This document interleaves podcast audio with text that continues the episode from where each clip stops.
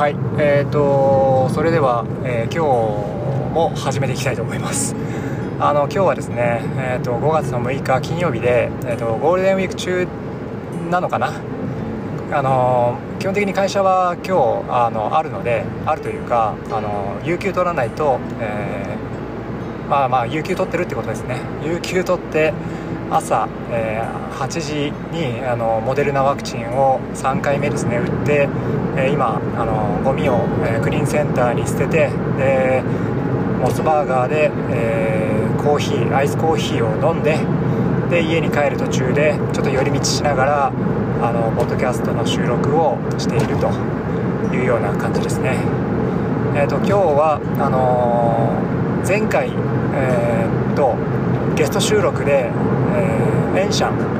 エンド・オブ・オーシャンさんに来てもらって話を聞いたんですけど、まあ、その内容を振り返って自分でちょっとあの学びを得たいなと思っています。あのエンシャンと、えー、エンシャンとはですねまあ、実際もう3回リアルに会ったことがあって、えー、初めて会ったのは3月のポッドキャストウィーケンドっていうポッドキャスターのイベントがありましたけど下北沢で、まあ、そこであの初めて会っておこんなに背が大きい人だったんだっていう まあ多分皆さん第一印象はそういう印象になるんじゃないかな特にポッドキャストから入った人はねっていう、まあ、それでエンシャンと、まあ、樋口塾長も、まあ、一緒にいましたけど、まあ、そこで、えー、いろんな話をさせてもらって。でその後結構その数日後ですよね。あの対面収録がしたいっていうことでエンシャンが。祖師ヶ谷大倉ですよね。ちょっとあんまり東京の地名とかよく分かってないんで間違ってたらごめんなさいなんですけど、えー、そこの公民館で、えー、エンシャンとはやぶささんはやぶささんと3人で、えー、対面収録っていう、まあ、実験的な収録ですよね。をしに行ってきました。でそこで2回目会ってでそこではあのポッドキャスト用にポッドキャスト用っていうかあのえー、Zoom っていう会社これあの Zoom 会議じゃない Zoom ですね。あの機材とかを開発している日本の企業ですけど、まあ、Zoom 社のポッドトラック P4 っていう、えー、機材を使っての対面収録っていうのを実験としてあの、まあ、みんなで3人でやったっていう、まあ、そういう企画で。だエンシャンは割とこういう機材だとか、えー、いろんな実験的な取り組みっていうのを結構精力的にやられてるなっていう感じで、まあ、私もあのポッドキャストはあのあまりこう話すの話の内容っていうよりはあそういう技術的な部分の方がどっちかというとあの強みでもあるので、まあ、そこで結構あのいろんな話させてもらっていてで3回目に会ったのはあの先日モーさんがシンガポールからやってきた時に、えー、東京でですね、えー、まあ、みんなで会った時に、まあ、夜の部で僕はエンシャンと会いましたと。ただこの時はもう3回目ということもありましたし、まあ、いろんな人がいっぱいいたのであとエンシャンとそんなに喋ってはいないかなと思ってるんですけど、えー、まあ、そんな感じで、え3回会っているエンシャンとゲスト収録をさせてもらいましたと。ちょうどエンシャンがあのいろんな収録したいですっていう話もしていて、まあ、これはあの、えー、ゲスト収録っていうよりはいろんな実験的な取り組みをしたいなって思ってるっぽかったんですよね。うん。それでえっ、ー、と参加ああそれでですねちょっと僕もゲスト僕の場合はあのゲスト収録したいなと思ってたんであのその実験的な収録もあの一緒にやりたいとは思ってるんですけどとりあえずこの「ポットモ」っていう企画での収録に、出てもらうっていうことで、えー、この、えー、今週ですかね月曜日にあの収録させてもらいました。はい。まあそんな感じで収録をしてですね。あの内容はもちろんあの3回にわたって配信されているものを聞いてもらえるとあの嬉しいんですけども、あのまあエンシャンの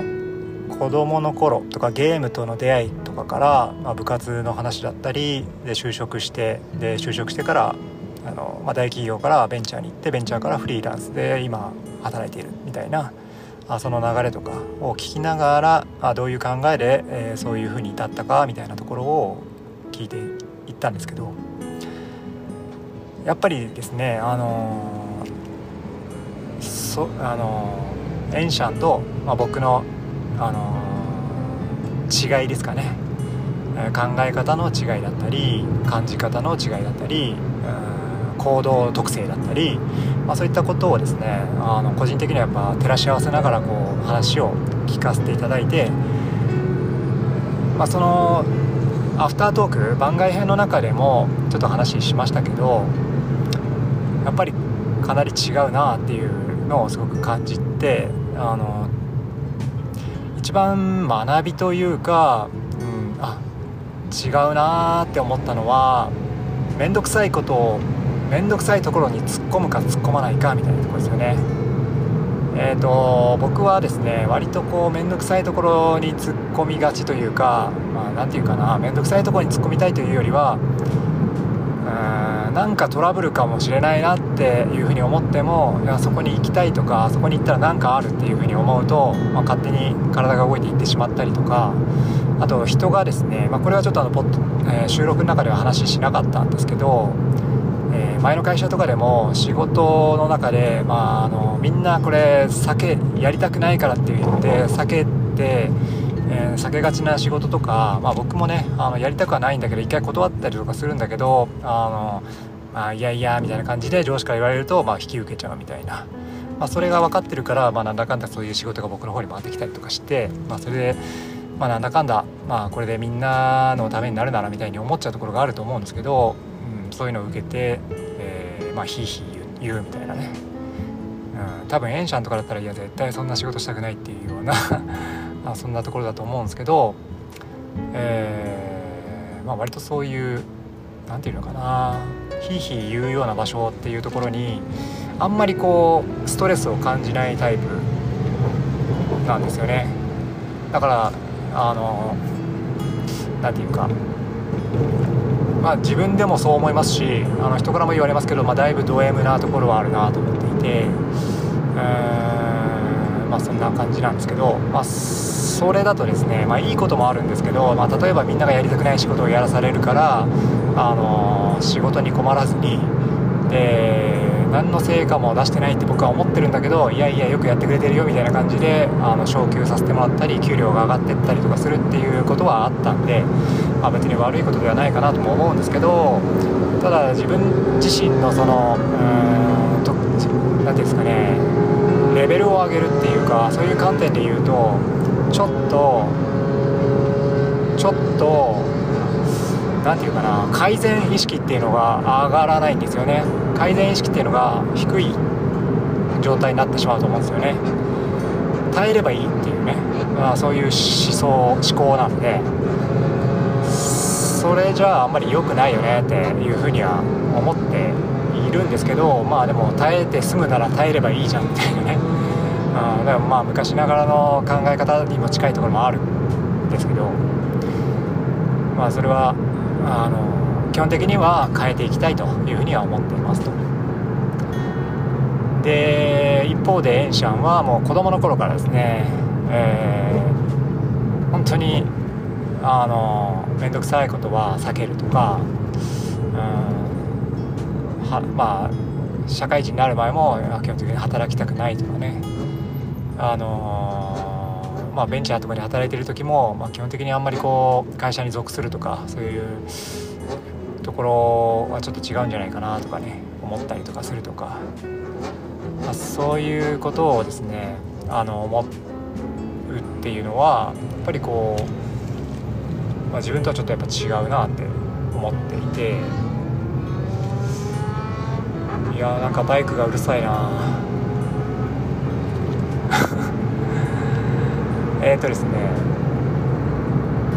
なんだっけだから、まあ、私の場合は面倒くさいことを耐えれば済むって思っちゃうし耐えてたらまあなんとかなるって思っちゃったりするからするんですけど一方で、えー、面倒くさいことを避けたいって思う演者なんですよね。えっとこれなんかな何の話？一番の学びはみたいな話を多分してた気がしたんですけどだいぶなんかすごい時間かかってます。けどあの、まあ、その違いがあのあるところでで思ったのはその子供の頃からそういうなんかもうなるべくなら面倒くさいことしたくないとかあもう意味が分かんないことは避けたいとかそういうことを言ってくることがすごくストレス感じるとか、まあ、そういう考えをしているとおのずとこうそういうところには行かないようにしようとすると多分自分の中で、えー、自分なりの地図っていうものを作っていくんじゃないかなって思ったんですよね。あの僕みたいに子供の頃から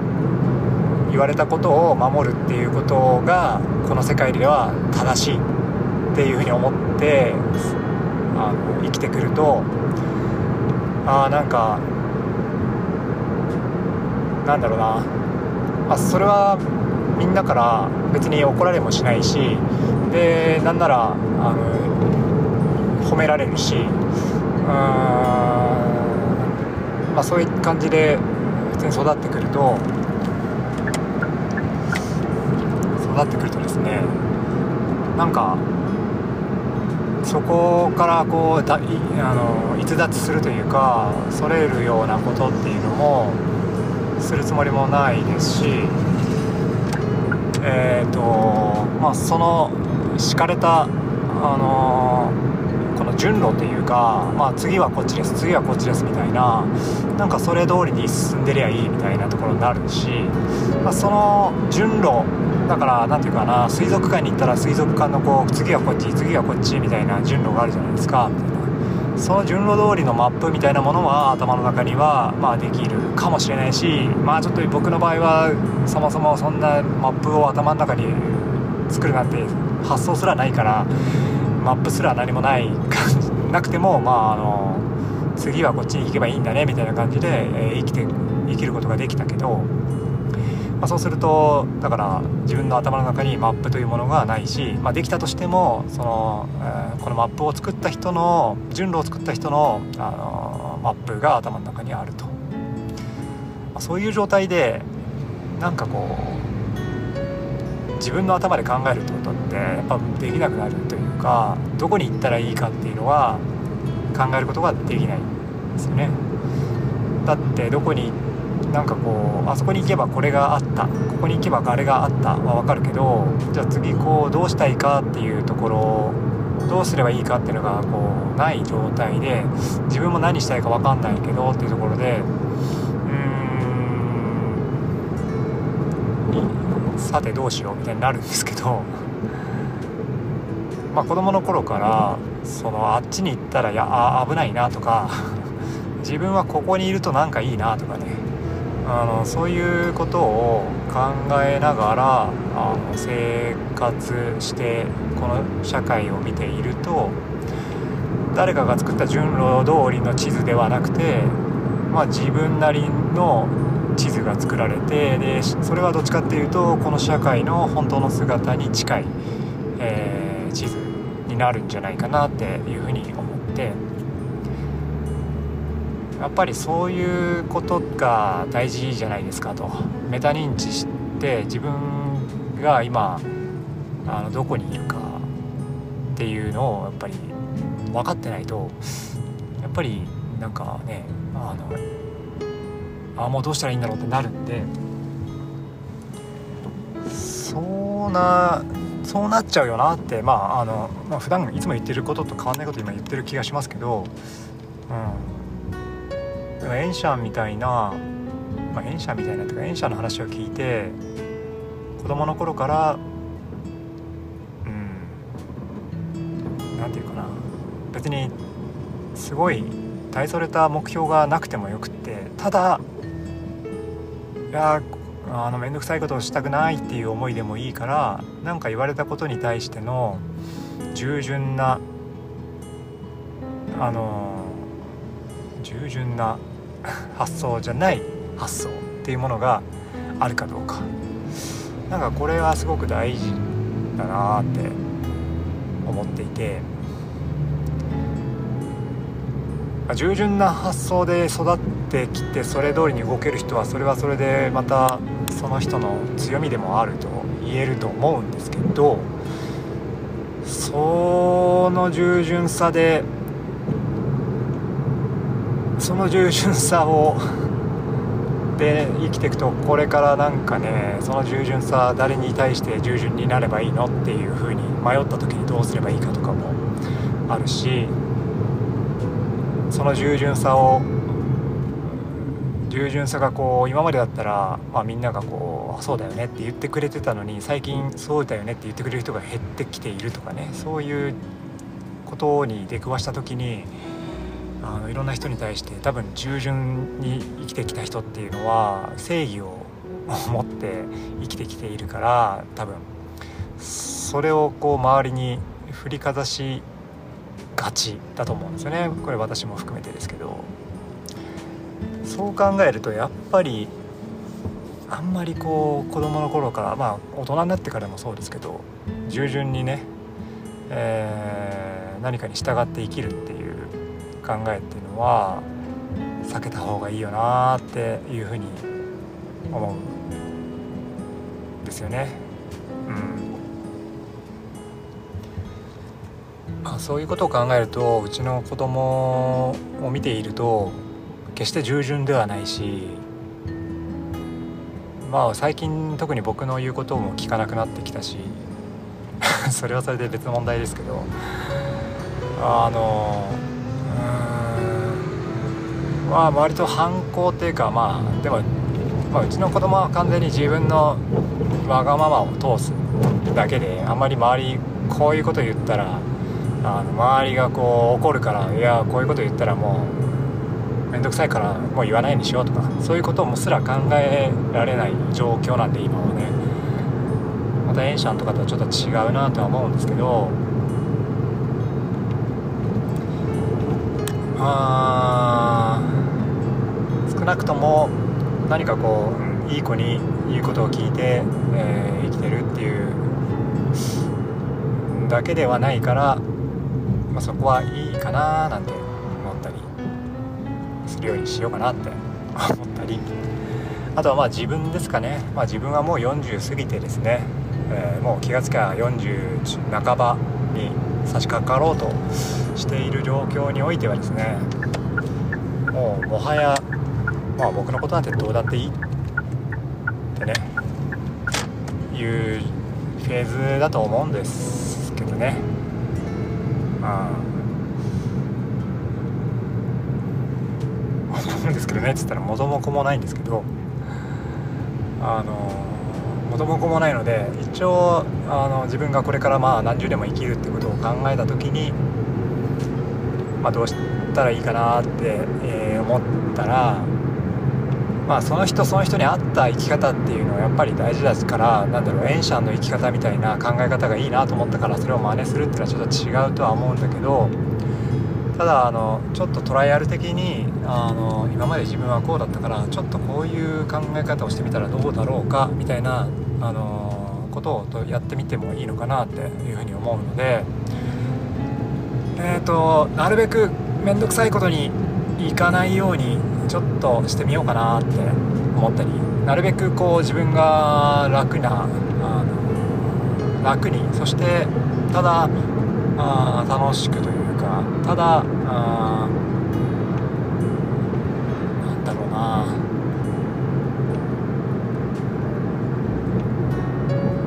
別になんなんていうか楽したいだだだらけていきたいってわけじゃないですもんね。だらけて生きるのではなくてえっ、とだらけて生きるわけではないけれどあの自分が向かおうとしてるところに対して全然関係ないようなこととかにならないようなうんちょっと余裕余裕っていうとまたちょっと